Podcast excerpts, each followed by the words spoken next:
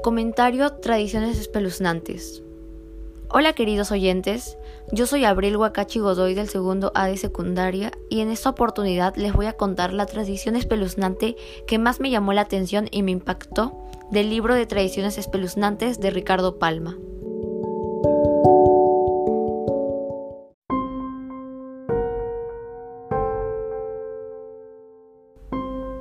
La procesión de ánimas de San Agustín.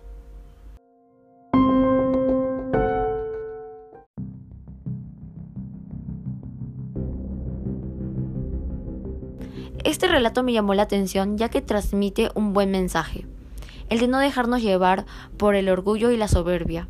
Pues en este relato le ocurrió esto al alcalde de Lima por los años 1697, don Alfonso Arias de Segura, quien una noche escuchó voces que clamaban socorro.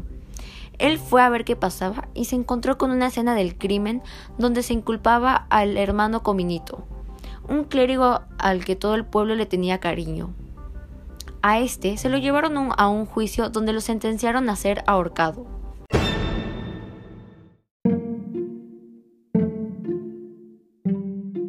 Y aquí viene la parte que me impactó, pues a don Alfonso le había llegado una carta en favor a Cominito.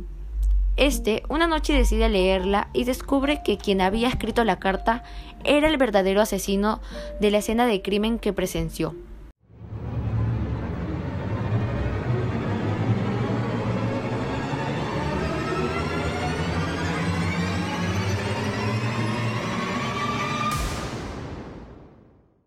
El remordimiento lo consumía pues por su arrogancia y soberbia había sentenciado a muerte a un inocente, y ya no podía hacer nada para deshacer los hechos.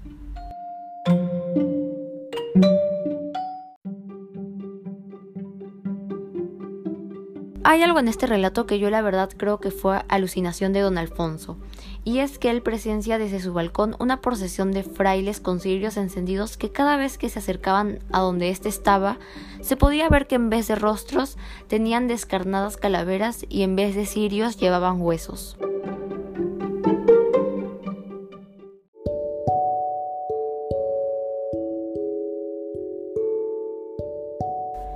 Recomiendo este relato ya que vas a conocer una tradición espeluznante que se contaban en esas épocas y se han seguido contando.